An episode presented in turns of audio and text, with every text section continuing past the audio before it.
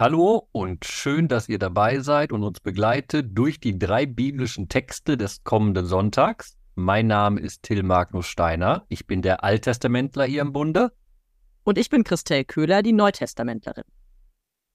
Ihr wisst, wir versuchen immer eine kleine Linie mit euch zu ziehen durch die drei Texte und die Linie dieses Sonntags, die haben wir überschrieben mit dem Begriff Risikomanagement. Weil das aber so abstrakt klingt, locke ich euch schon mal auf die richtige Fährte. Es geht um die Frage, wie wir vor Gott bestehen können. Es geht um die Frage nach Fähigkeiten, nach dem, was uns zugesagt ist. Und es geht auch ein ganz klein bisschen um Tüchtigkeit. Wie wir vor Gott bestehen können, hast du gerade schön formuliert. Tja, die erste Lesung gibt da eine ganz spannende Antwort. Die sagt nämlich, vor allem an die Männer gerichtet, ihr braucht eine tüchtige Frau. Ich habe es immer gesagt, aber es kommt oft zu kurz, dieses Thema hier. Genau, Christelle überrascht das nicht. Ich finde es aber überraschend, dass wir am Ende des Buches der Sprichwörter sozusagen eine Beschreibung bekommen, wie die ideale Ehefrau zu sein hat. Tja, dann vielleicht um das mal aufzuschlüsseln, wie das denn sein kann und warum wir uns damit überhaupt beschäftigen. Bevor wir in den Text reingehen, vielleicht ein kurzer Hinweis zum Buch der Sprichwörter, denn das beginnt und endet mit einer Frau. Am Anfang begegnen wir nämlich der Frau Weisheit. Die große Weisheit, die personifiziert als Marktschreierin aufsteht, da in äh, Sprichwörter 1,7 und sagt: Kommt zu mir, kommt zu mir, folgt mir, ich führe euch. Tja, und am Ende des Buches begegnen wir wieder einer Frau, nicht der Frau Weisheit, sondern der auf Hebräisch Eshet Heil, der tüchtigen Frau, die eben ein Paradebeispiel für gelebte Weisheit ist. Es geht hier nicht nur darum, die perfekte Ehefrau zu finden, sondern es geht darum, zu lernen, wie denn gelebte Gottesfurcht, gelebte Weisheit aussieht im Leben. Und dabei, sorry für alle Fans von Formaten wie der Bachelor oder ähnlichem, es ist nicht einfach eine Gebrauchsanweisung für gelingende Partnerschaft oder für eben die Topfrau, sondern ähm, eigentlich geht es in diesem Text aus dem Buch Weiß, äh, der Sprichwörter tatsächlich nicht nur um die Frau, sondern wenn man ganz genau drauf guckt, vor allen Dingen auch um den Mann. Denn ein ganz wesentlicher Begriff, und das nenne ich jetzt schon mal vorweg, ist eigentlich, dass es darum geht, dass der Mann auf sie vertraut. Das Herz ihres Mannes vertraut auf sie, auf diese tüchtige Frau. Und das ist tatsächlich genau das, was diesen Mann am Ende vor Gott bestehen lässt. Und das ist überhaupt nicht selbstverständlich, weil im Alten Testament, wenn das Wort Vertrauen auftaucht, dann vertraut man eigentlich auf Gott. Das Buch der Sprichwörter sagt aber am Ende, ja, lieber Mann, vertraue auf deine Frau. Und hier steht dann am Anfang der Lesung, auf deine tüchtige Frau. Das möchte ich einmal ganz kurz aufbrechen. Da steht nämlich nicht nur tüchtig, sondern das Hebräische, was da steht, sagt im Endeffekt, vertraue auf die starke, ja auch reiche, die kompetente, die tugendhafte Frau. Also eine mehrdimensionale Frau, nicht einfach eine Frau, die sich unterordnet, sondern, wenn man den ganzen Text liest, auch eine Frau, die wirtschaftlich selbstständig ist, Ertrag bringt, was der gleichberechtigt wirkt gegenüber ihrem Mann. Um es mal mit einer neutestamentlichen Parallele jetzt hier zuzuschreiben, das ist im Prinzip der größte Schatz, den man finden kann und für den man alles andere hinter sich lässt. Denn ich finde das sehr schön, dass hier dann in Vers 10 eine tüchtige Frau, wer findet sie, direkt kommt Sie übertrifft alle Perlen an Wert. Und ich musste sofort an das Gleichnis von der Perle, die gefunden wird, als Zufallsfund denken. Und aufgrund dieses Fundes wird alles andere, also wird die Suche eingestellt und das übertrifft alles, was man sich vorstellen kann. Und genauso wird es hier eben über diese Frau ausgesagt, die tatsächlich eben in dieser schönen Bandbreite von Tüchtigkeit eigentlich wirklich alle Eigenschaften in sich vereint, die man sich wünscht. Genau, diese Frau sozusagen ein Schatz, den man gefunden hat. Jetzt möchte ich dieses Bild des Schatzes, beziehungsweise die Frau als sie übertrifft, übertrifft den Wert aller Perlen. Dieses Bild möchte ich mal ganz kurz brechen und darauf hinweisen, dass wir uns jetzt nicht auf die falsche Fährte locken lassen und sagen, ah, hier geht es um die perfekte Ehe. Es geht nicht mal um Liebe. Das muss man auch betonen. Der Text redet nicht über Liebe, sondern blickt auf diese Frau und ihre Tüchtigkeit. Und im Zentrum ist da etwas sehr wichtig. Nur zwei Punkte sind wichtig. Und den ersten Punkt machen wir vielleicht mal, indem wir uns die Verse 19 und 20 angucken, die wir da am Sonntag hören werden. Sehr gern, ich bringe die einfach mal zu Gehör. Dort heißt es, nach dem Spinnrocken greift ihre Hand ihre Finger fassen die Spindel. Sie öffnet ihre Hand für den Bedürftigen und reicht ihre Hände dem Armen. Direkt auffällig ist, ne, wir haben das Bild der Hände vierfach verwendet. Aber interessant ist, was die Hände hier ausdrücken. Auf der einen Seite die Arbeit am Spinnrock, also das Arbeiten wirklich, das Tüchtigsein qua Definition. Auf der anderen Seite, neben dem Tun, das Geben. Diese beiden Sachen gehören zutiefst dazu, was eine tüchtige Frau auszeichnet. Und auch noch bedenken, dass wir vorhin gesagt haben, sie ist eine wirtschaftlich erfolgreiche Frau. Sie arbeitet fleißig und aus dem Gewinn gibt sie an die Gesellschaft, an die Gemeinde weiter. Vor allen Dingen finde ich das bemerkenswert, weil ja das Spinnen gar keine so angesehene Tätigkeit war in der damaligen Zeit. Dementsprechend nicht die Tätigkeit, mit der man sich große Reichtümer erwirtschaftet. Das heißt, die Frage nach dieser wirtschaftlichen Eigenständigkeit ist jetzt vielleicht auch nicht ganz gleichzusetzen mit, hat unglaublich viel Geld und schwelgt im Reichtum, aber es ist eine gewisse Sicherheit, die sie durch ihr Tun eben für sich und am Ende auch für den Mann herstellen kann. Und diese Sicherheit ist aber auch eine Sicherheit, die sie weitergibt, denn das ist ja das, was Barmherzigkeit an der Stelle eigentlich nochmal ausmacht. Sie reicht ihre Hände dem Armen, finde ich, ist eben mehr als nur ähm, etwas geben und rüberwerfen. Es ist tatsächlich ein ja, es hat das Bild fast des Festhaltens. Also die Hand reichen bedroht ja darauf, dass die andere Hand einem, dass es eine Berührung eigentlich gibt zwischen den Händen und dass es eine intensive Form des Gebens ist. Eine verlässliche Form vielleicht auch. Und das muss man dann im Kontext der Gesellschaft auch noch sehen. Es geht nicht nur darum, dass die Frau jetzt dem Armen hilft, sondern es geht darum, dass sie eine wichtige Position in der Gesellschaft hat, was nicht selbstverständlich ist, wenn wir bedenken, dass im alttestamentlicher Zeit eine durch und durch patriarchal gestaltete Gesellschaft gegeben war.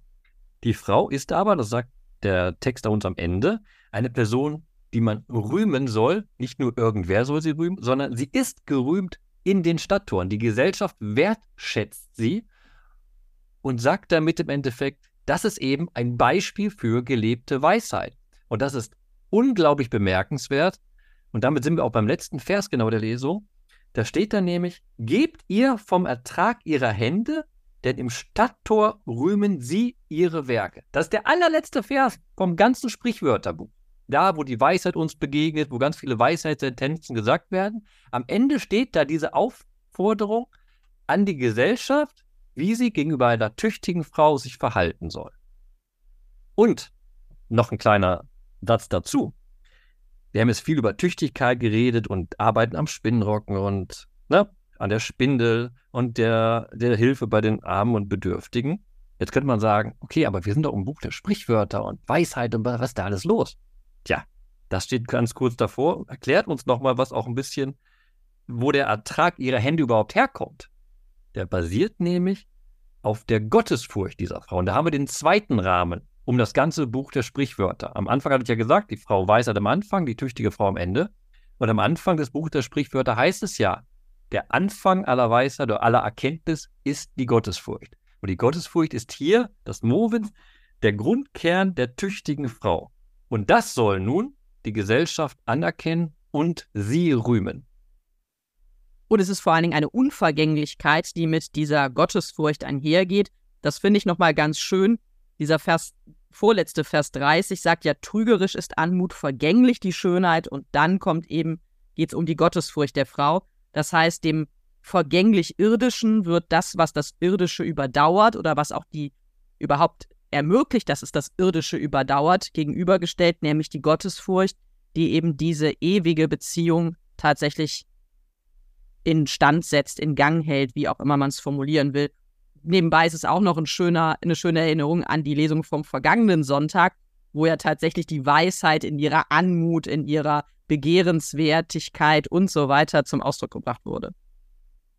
Jetzt vielleicht noch der Hinweis darauf, dass wir gerade von der Gottesfurcht gesprochen haben und natürlich im weisheitlichen Denken des Alten Testaments eben Gottesfurcht auch dazu beiträgt, dass man eben einen Ertrag wirklich erwirtschaftet. Der, der erfolgreich ist im Leben, der auch Geld anhäufen kann, kann das, weil Gott ihm wohlgesonnen ist. Diese Gottesfurcht führt auch, führt auch zu einem gewissen Reichtum.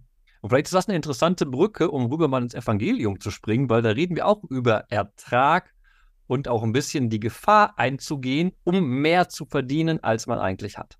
Eine Pointe dieses Evangeliums, das diesmal ein bisschen länger ist, 25. Kapitel des Matthäus-Evangeliums, ist ein Satz, der ziemlich am Ende steht. Da heißt es, du hast gewusst, dass ich ernte, wo ich nicht gesät habe, und sammle, wo ich nicht ausgestreut habe. Diesen Satz spricht der Herr, ein Herr erstmal, der in einem Gleichnis von Jesus quasi äh, eingeführt wird. Und dieser Herr, der geht auf Reisen und er ruft seine Diener zusammen und vertraut ihnen sein Vermögen an. Und er gibt dem einen fünf und dem anderen zwei und dem anderen ein Talent Silbergeld. Und dann kommt jedem nach seinen Fähigkeiten. Und das zusammen mit diesem letzten Satz eben ist eigentlich der Verstehensschlüssel schon für diesen relativ langen und am Ende doch gut gliederbaren Text. Wir haben also drei Knechte, das ist die perfekte Gliederung. Sogar die Erzählung über den ersten Knecht und den zweiten Knecht ist fast identisch. Es unterscheidet sich nur daran, eben, was du gesagt hast. Der eine bekommt ein bisschen mehr und der andere bekommt ein bisschen weniger. Und der Hauptfokus des Textes liegt dann eben auf dem dritten Knechten, der anders handelt als die beiden ersten Knechte. Bevor wir da genau den Unterschied angucken, vielleicht noch zwei kurze Vorbemerkungen. Erstens nochmal zum Verdeutlichen, weil wir es ja normalerweise nicht im Hinterkopf haben. Hier geht es um richtig große Summen, die da anvertraut werden. Das ist auch in der Deutung des Gleichnisses nachher wichtig. Ein, äh, äh, ein Talent sind 6000 Denar. Ein Denar alleine ist schon Tageslohn für einen Tageslöhner. Also es ist richtig große Summe, werden anvertraut. Also die Fülle wird gegeben. Und jetzt die Frage, was passiert aus dieser Fülle? Wie wird damit gewirtschaftet? Und der zweite Aspekt, der mir wichtig ist, du hast eben sehr betont, dass jeder nach seiner Fähigkeit etwas bekommen hat. Interessant an dem Text ist hier im Vergleich zum Lukas-Evangelium, hier wird nicht gesagt, vermehrt das Geld nun, sondern das Geld wird gegeben und dann ist der Herr erstmal auf Reisen und ist weg und kommt dann zurück und guckt, was eben mit dem übergebenen Geld passiert ist. Genau, eben vielleicht einmal für diejenigen, die das jetzt nicht so parallel natürlich lesen. Wer Lust hat, kann gerne nochmal auch ins Lukas-Evangelium, Kapitel 19, Verse 11 folgende gucken. Da wird die gleiche Geschichte erzählt, aber ein bisschen andere Akzente gesetzt. Hier geht es wirklich sehr um diese Frage nach den Fähigkeiten. Es gibt eben keinen Auftrag. Das ist das, was du damit ja deutlich machen wolltest. Gleichzeitig heißt es dann sofort, der erste Diener ging hin, der die fünf Talente erhalten hatte, er wirtschaftete mit ihnen. Also das heißt, er agiert mit ihnen. Er bringt sie so ein, dass sie tatsächlich das Gleiche nochmal an Ertrag bringen, sodass aus den fünf Talenten zehn geworden sind. Eine kurze Zwischenbemerkung von mir. Er ist ein guter Kapitalist. Er hat Kapital und vermehrt das Kapital. Das ist richtig. Beim zweiten wird dann nicht mehr von Wirtschaften gesprochen, sondern vom Gewinnen. Auch der gewinnt aber das, also hat am Ende das Doppelte, aus den zwei werden, werden vier. Jetzt kommt der dritte und eben, das ist der Knackpunkt, der, der das eine Talent erhalten hatte, ging und grub ein Loch in die Erde und versteckte das Geld seines Herrn. Kein Wirtschaften, keine Chance auf irgendeinen Gewinn, sondern eine Form von Risikominimierung, nämlich einfach zu gucken, das, was ich habe, das versuche ich zu halten. Aber das ist natürlich nicht die Idee des Herrn, der auf Reisen gegangen ist. Selbst wenn er nicht den expliziten Auftrag gegeben hat, das Geld zu vermehren oder damit irgendwas zu tun, geht es sicher nicht darum, es einfach nur in die Erde zu stecken. Genau, ich bin bei diesem Gleichnis in Bezug auf den Drittknecht immer so ein bisschen verführt, eine ältere Person, sei es Mann oder Frau, zu denken, die ihr Geld, ihr ganzes Erspartes unter die Matratze legt und nichts damit macht und im Endeffekt in unserem Wirtschaftssystem dadurch sogar Geld verliert, weil die Inflation das Geld dann sozusagen auffrisst, selbst wenn es unter der Matratze ist. Aber das ist natürlich jetzt nicht der Horizont des Evangeliums, sondern meine Assoziation, die damit zusammenhängt. Wir müssen uns ja gleich diesen dritten Knecht und die Reaktion des äh, Herrn auf ihn nochmal genauer angucken. Ich will aber nochmal ganz kurz hervorheben, du hast ja gesagt, das ist sehr parallel alles aufgebaut. Und vielleicht um diese Gegenüberstellung zwischen dem ersten und zweiten Knechten und auf der anderen Seite dem dritten Knechten nochmal zu verdeutlichen, bei den ersten beiden Knechten sagt der Herr, sehr gut, du tüchtiger und treuer Diener. Der eine hat aus den fünf zehn gemacht, aus der anderen hat aus den zwei vier gemacht. Und für beide gilt, komm, nimm teil am Freudenfest deines Herrn. Also da wird Gemeinschaft erzeugt. Das Vermehren ist gelungen, nun ist sozusagen der Horizont der Freude und alles ist gut. Beim dritten Knecht wird eben aus diesem Kompliment, sehr gut, du tüchtiger und treuer Diener, das Gegenteil. du bist ein schlechter und fauler Diener. Du hättest anders handeln können. Du hättest das Geld ja auf die Bank bringen können. Hättest du wenigstens irgendwas daraus gemacht. Aber du hattest so viel Angst und hast nichts gemacht. Du warst sozusagen in einer Angststarre. Und damit hast du, und das ist ja die Pointe, hast du alles verloren. Und das, was ich dir gegeben hatte, gebe ich jemandem anderen sogar. Der dritte Knecht sagt, als der Herr kommt tatsächlich und er Rechenschaft gibt, weil ich Angst hatte, habe ich dein Geld in der Erde versteckt. Und der Vers, den ich eingangs zitiert habe, du hast gewusst, dass ich ernte, wo ich nicht gesät habe und sammle, wo ich nicht ausgestreut habe, klingt ja eigentlich so, als wäre dieser Herr einer, der irgendwie, der einfach nur andere für sich arbeiten lässt, ne? also der einfach irgendetwas abgreift. Darum geht es aber tatsächlich nicht, sondern die, der Fokus auch in diesem Vers liegt auf den drei Dienern und jetzt natürlich explizit auf dem letzten. Alle wissen eigentlich, was ihre Aufgabe ist, nämlich, dass sie mit dem, was sie bekommen haben, in einer gewissen Art und Weise umgehen, weil sie wissen, es ist nicht ihres, sondern der Herr, wenn er wiederkommt, möchte seins zurückhaben. Ja, also er erntet das, was er nicht gesät hat, wobei nicht gesät stimmt eigentlich auch gar nicht, denn er vertraut ja etwas an. Ja, aber der letzte der geht quasi mit dem in ihm selbst, in ihn selbst gesetzten Vertrauen nicht vertrauensvoll um. Also er bekommt ein Vertrauen geschenkt, aber er gewinnt daraus kein Vertrauen in seine eigenen Fähigkeiten und auch kein Vertrauen, dass er weiß, wie sein Herr, Herr eigentlich ist. Ja, also dass er nicht Übermäßiges verlangt, sondern dass er das verlangt, was er tatsächlich auch an Zutrauen gesetzt hat. Also es spielt natürlich auch total mit den Erwartungen, die in einen gesetzt werden, mit dem Zuspruch, der in einen gesetzt wird und dem, was man sich auch selber zutraut und auch tatsächlich richtig versteht. Es geht um eine ziemlich große Fehleinschätzung am Ende bei dem dritten Diener. Und da lohnt sich jetzt mal der Sprung aus dem Gleichnis heraus, weil Tachles, wer ist denn hier der Herr? Ne? Also, und wenn dann in diesem Text steht, da, ah, du bist so ein strenger Mensch, dann ist auch natürlich ein Gottesbild damit verbunden, was in eine Starre führt. Und wenn ein Gottesbild zu einer Starre führt und ein Handel nicht mehr ermöglicht, kein Wirtschaften mit dem, was du richtig gesagt was dir von Gott geschenkt wurde, was du ohne Vorleistung einfach erhalten hast. Wenn du das nicht nutzt, dann verstehst du nicht, was Gott dir gegeben hat. Es ist kein, er gibt dir keinen Besitz, den du verstecken sollst, sondern du sollst damit im wahrsten Sinne des Wortes wirtschaften, daraus etwas mehr machen, weil Gott es dir gegeben hat, um mehr zu machen, um dann die Ernte einzufahren. Und das ist ein schöner Knackpunkt, genau die Frage, welches Gottesbild habe ich denn? Und eigentlich, das hast du ja schön betont, Christel, hätte auch der dritte Knecht sagen können, ich vertraue darauf, dass dieser Gott eben kein strenger Gott ist, sondern er will, dass ich erwirtschafte etwas für ihn. Dafür gibt er es mir, das ermöglicht er mir und das werde ich auch schaffen. Hier wird überhaupt nicht diese Dis die, äh, die Möglichkeit durchdiskutiert, was wäre denn, wenn jemand von denen das Geld verloren hätte. Darum geht es gar nicht, sondern die Perspektive durch die ersten beiden Knechte ist sehr, sehr deutlich. Die gewinnen ja. Für mich ist auch nochmal wichtig, dass wir diesen Begriff der Strenge nicht so negativ meinen, wie wir ihn heute vielleicht oft denken.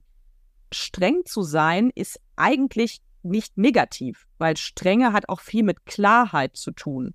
Auch mit einer gewissen Form einer Erwartungshaltung, aber auch durchaus einer kommunizierten Erwartungshaltung. Und das scheint hier ja der Fall zu sein. Ich wusste, dass du erntest, wo du nicht säst. Also es ist eine, eine Klarheit, eine, eben eine Erwartungshaltung, aber es ist nichts, was irgendwie völlig unvorbereitet diesen, diesen dritten und letzten Diener hier trifft.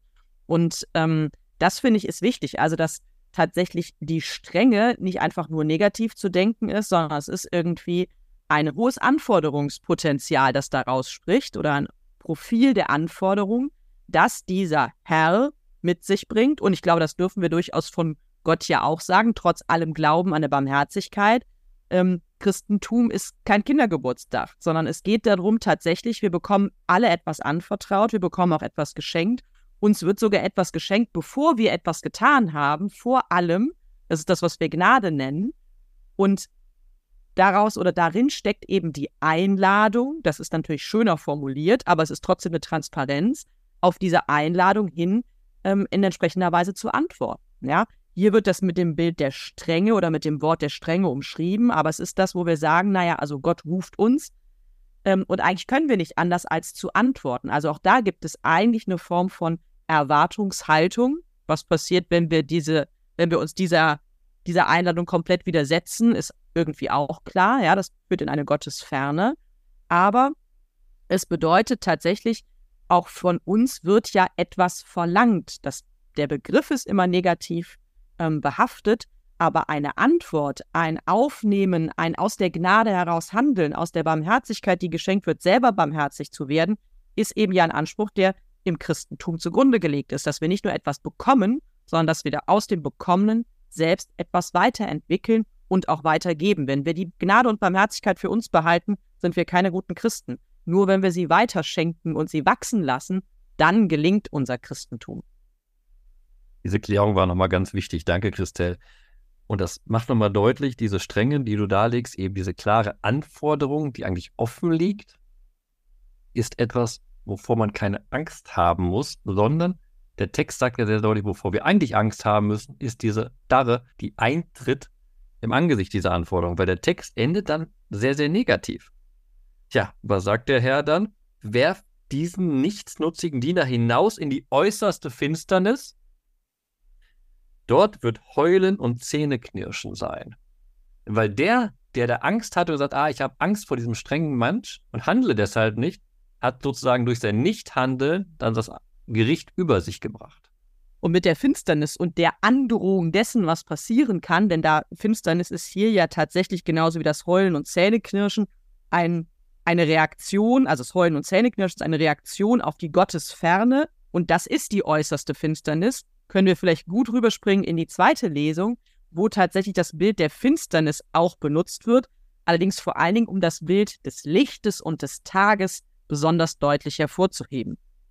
Da heißt es wunderbar der zweiten Lesung, ihr alle seid Kinder des Lichtes und Kinder des Tages. Wir gehören nicht der Nacht und nicht der Finsternis. Das ist doch ein gutes Beispiel dafür, wie man eine Gemeinde wirklich ermuntert und ohne hier sehr appellativ zu, zu sprechen, ihnen sehr deutlich erklärt, wer sie sind und ja, wie auch ihr Leben sein soll, nämlich lichterfüllt und im Tag, also in der Helle. Mit Licht und mit dem Tag sind natürlich oder ist natürlich die Gegenwart, also das Leben in der Gegenwart Gottes gemeint. Wir können auch direkt ans Ende der Bibel springen und an die Johannesoffenbarung, die mit ähnlichen Bildern operiert. Und Kinder des Lichts, das finden wir bei Paulus auch durchaus häufiger. Da geht es tatsächlich um diejenigen, die als Gottes Kinder leben, also in, mit ihm verbunden in der Welt ähm, aktiv sind, die also einen Weg gefunden haben, so könnte man vielleicht auch nochmal formulieren, wie ein gutes Leben vor Gott gelingen kann, also wie vor Gott bestanden werden kann. Und in der zweiten Lesung geht es da nicht allein um die Frage, wie der Alltag bestanden werden kann, sondern wie geht das Leben im Angesicht dessen, was kommen wird. Der Tag des Herrn. Darum geht es. Der Text fängt ja an, über Zeiten und Stunden, Brüder und Schwestern, brauche ich euch nicht zu schreiben. Ihr selbst wisst genau, dass der Tag des Herrn kommt wie ein Dieb in der Nacht. Paulus wuchert hier quasi mit apokalyptischem Vokabular. Also das ist irgendwie großartig. Wenn man das einfach nur mal so anfängt zu lesen, denkt man sofort, irgendwie merkt man sofort, es ist eine riesen Bildwelt, die dahinter verborgen ist, selbst wenn man vielleicht nicht alles entschlüsseln kann. Aber sowohl die Idee, dass, dass Zeiten bestimmt sind, als auch das Bild vom Dieb, der eben überraschend kommt, als auch der Tag des Herrn, der kommt. Dann kommt noch die schwanger, die Wehen, die über die schwangere Frau kommen, also auch etwas, was plötzlich und nicht unbedingt vorhersehbar eintritt. Das alles sind Bilder, die in der apokalyptischen Literatur benutzt werden, um die Unberechenbarkeit und damit auch Unplanbarkeit des Wiederkommens Christi, so würden wir es neutestamentlich, also christlich betrachten, beziehungsweise den, den Tag beschreiben ähm, in der jüdisch-alttestamentlichen Literatur, an dem der zu dem der Herr aufruft, also der sogenannte Tag des Herrn. Der Tag des Herrn ist ein typisches Motiv in, in den Büchern der Propheten und bezeichnet im Endeffekt den großen Gerichtstag, wo Gott Platz nehmen wird auf dem Thron des Richters und richten wird über alle Menschen und über alle Völker. Und Paulus macht etwas sehr Interessantes in seinem Text. Er lässt eben dieses Motiv aus dem Alten Testament anklingen, füllt es natürlich in seinem Kontext, wie du gesagt hast, christlich schon als der Tag der Wiederkehr Christi.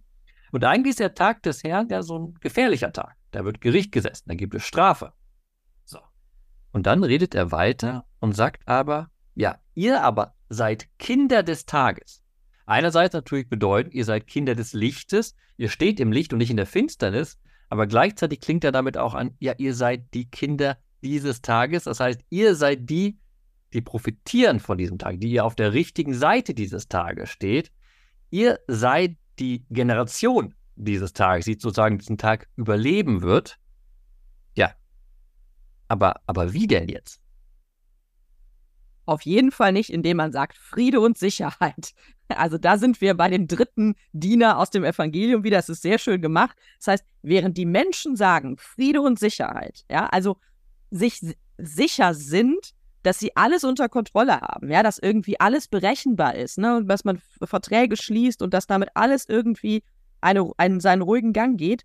So geht es dann weiter bei Paulus. Während die das also sagen, kommt plötzlich Verderben über sie, wie die Wehen über eine schwangere Frau, und es gibt kein Entrinnen. Also alle die, die sich in so einer Sicherheit wägen, die auch denken, ich brauche ja nichts mehr tun, ist ja alles da, die werden erleben, dass sie eben die sind, die in der Nacht sind, wo der Dieb dann plötzlich einbricht, während die Gemeinde hier diejenigen sind, die im Tag leben und dann kann überhaupt kein Dieb vorbeischauen. So, und jetzt kommt der Moment, auf den ich schon lange mich vorbereitet habe und auf den du dich auch schon freust, das weiß ich nach dem Vorgespräch. Ich kann endlich Spider-Man zitieren, beziehungsweise den Onkel von Spider-Man, also Peter Parkers Onkel, der Spider-Man gegenüber sagt, und das ist natürlich eigentlich ein Satz, den es an anderen Stellen ähnlich gibt, aus großer Macht folgt große Verantwortung. Also du hast was geschenkt bekommen, mach was draus. Und es ist ein Satz, der, den, der tatsächlich Peter Parker, der an der Stelle sehr daran zweifelt, dass er diese Fähigkeit hat, der ihn aufbauen und ermutigen und auch bestärken soll, die Fähigkeit, die er bekommen hat, ja etwas zufällig, dass aus dieser Fähigkeit er genau das macht, ähm, was ihm eben anvertraut worden ist, nämlich für die Menschen da zu sein, sie zu retten und andere tolle Sachen natürlich zu machen.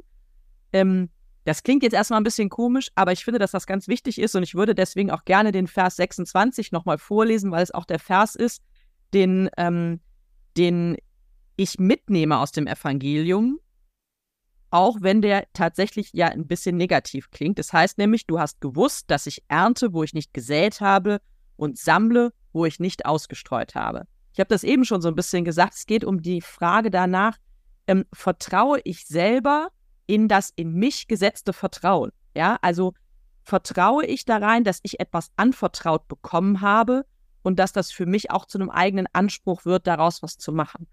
Ähm, ich glaube, dass es jedem von uns so geht. Mir geht es zumindest so, dass ich bei ein paar Fähigkeiten, um ein paar Fähigkeiten ganz gut weiß und auch weiß, dass dadurch eine Verantwortung erwächst. Ähm, es gibt aber bestimmt auch Fähigkeiten, ähm, die ich vielleicht auch nach und nach erst in mir entdecken muss und die ich vielleicht auch kultivieren muss und die ich selber bestärken muss, damit daraus wieder etwas erwachsen kann im wahrsten Sinne des Wortes. Und ich finde, dieser Text ist ein gutes Beispiel dafür, nochmal selber drauf zu schauen, wo ist mir denn was anvertraut worden? Und vielleicht nicht nur die ganz großen Dinge nach außen hin, sondern wo ist mir innerlich auch was anvertraut worden, wo ist mir auch ein Glaube geschenkt worden, den ich tatsächlich in mir wachsen lassen kann und aus dem dann etwas ähm, Strahlendes wird und etwas wird, was tatsächlich auch für denjenigen, der in mir den Glauben geweckt hat oder in, in mich hinein ähm, gesendet hat, dass derjenige daraus auch nochmal, ja, dass er merkt, dass ich damit gut umgegangen bin und das zum Klingen und zum Wachsen gebracht habe. Also nimmst du jetzt das Spider-Man-Zitat und den Bibelvers mit in den Sonntag? Nur Spider-Man, das reicht. Nur Spider-Man, okay, das ist ja die Idee unseres Podcasts im Endeffekt. Danke für diese Worte und was du mitnimmst. Während du geredet hast, bin ich nochmal kurz die Texte durchgegangen. Und wir, uns wird ja der ersten Lesung ein Beispiel angeboten, das Paradebeispiel für gelebte Weisheit. Das ermutigt uns. Auch im Evangelium werden wir ermutigt. Diese Idee, euch ist etwas geschenkt, macht etwas damit. Macht etwas damit. Und die zweite Lesung ist vielleicht eher ein bisschen mahnender, aber auch trotzdem ermutigend und sagt, macht jetzt etwas damit, weil ihr wisst nicht, wann es passiert, dass der Herr wiederkommt. Macht jetzt etwas. Und jetzt komme ich zu meinem Vers, der mir wichtig ist, nach diesen kurzen Gedanken. Beziehungsweise ich möchte etwas mitnehmen, was nicht drinne steht. Das hört sich wieder verwirrend an. Tut mir leid. Aber das ist einfach, wo ich hängen geblieben bin. Im Evangelium steht da dieser Satz 15, also Vers 15. Dem einen gab er fünf Talente Silbergeld, einem anderen zwei, wieder einem anderen eines, jeden nach seinen Fähigkeiten Punkt, dann reist er ab. Ich hatte es ja vorhin schon gesagt, was mich da so fasziniert hat, ist im Endeffekt, der Auftrag wird gar nicht ausgesprochen. Das heißt, steht nicht, merkt das Geld, erwirtschaftet Geld, ich will das Doppelte, ich will das Dreifache, gebt euch Mühe, sondern das Geld wird gegeben entsprechend der Fähigkeit. Da fällt auch auf, dass zum Beispiel der, der scheitert, derjenige ist, der am wenigsten bekommt. Also sozusagen schon voraussehend, ah, dem gebe ich mal lieber nur einen Denar, äh, ein Talent, das wird nachher kritisch. Ich möchte aber das mitnehmen, was da eben nicht steht. Da wird nicht deutlich der Auftrag gesagt, sondern wir sollen bei dem Gleichnis ja verstehen, oder so verstehe ich es, uns ist etwas geschenkt. Mit dem sollen wir arbeiten. Mit dem sollen wir wirtschaften, um diese Begrifflichkeit aufzunehmen. Und genau diesen Gedanken möchte ich mitnehmen, dass man im christlichen Leben oder dass ich in meinem christlichen Leben eben nicht immer den Imperativ brauche, sei so und so, weil du Christ bist oder mach das und das, weil es so steht, sondern eigentlich zu wissen, weil uns so viel geschenkt ist, allein daraus heraus entsteht ein neues Handeln, ein neuer Lebensweg, etwas Besonderes. Und genau das möchte ich bedenken, dass ich eben nicht so oft aufgefordert werden muss für alles, sondern eigentlich ohne diese Aufforderung auch schon weiß, ja, das Geschenk wird von mir hoffentlich richtig verwendet. Vielen Dank. Jetzt freuen wir uns auf eure Bibelverse. Wie immer könnt ihr ähm, und äh, bei den Shownotes unten rüberspringen in Facebook und dort in der den Post sehen, wo dann entsprechend ähm, die Verse hinzugefügt werden können, die euch bewegen, die ihr mitnehmt in die kommende Woche. Vielleicht auch die Verse, wo ihr noch eine Frage habt und wo ihr sagt, hier ist noch was offen geblieben. Wir freuen uns auf jeden Fall über eure Gedanken und auch über das, was euch anregt zum ähm, ja, mit in die Woche tragen. Und falls ihr noch Freunde, Bekannte habt, die sich für Bibel interessieren, die Sonntagslesung interessieren, dann empfiehlt doch einfach unseren kleinen Podcast weiter an sie. Ihr könnt ja auch Werbung machen, dass ab und zu sogar ein Spider-Man-Zitat drin vorkommt. Also sagt Leuten, dass es unseren Podcast gibt. Wir würden uns sehr darüber freuen, sind euch sehr dankbar dafür und freuen uns über jeden von euch, die ihr gemeinsam mit uns auf gemeinsam mit uns euch auf den Weg macht in den Sonntag. Viel Freude also weiterhin beim Bibelentdecken.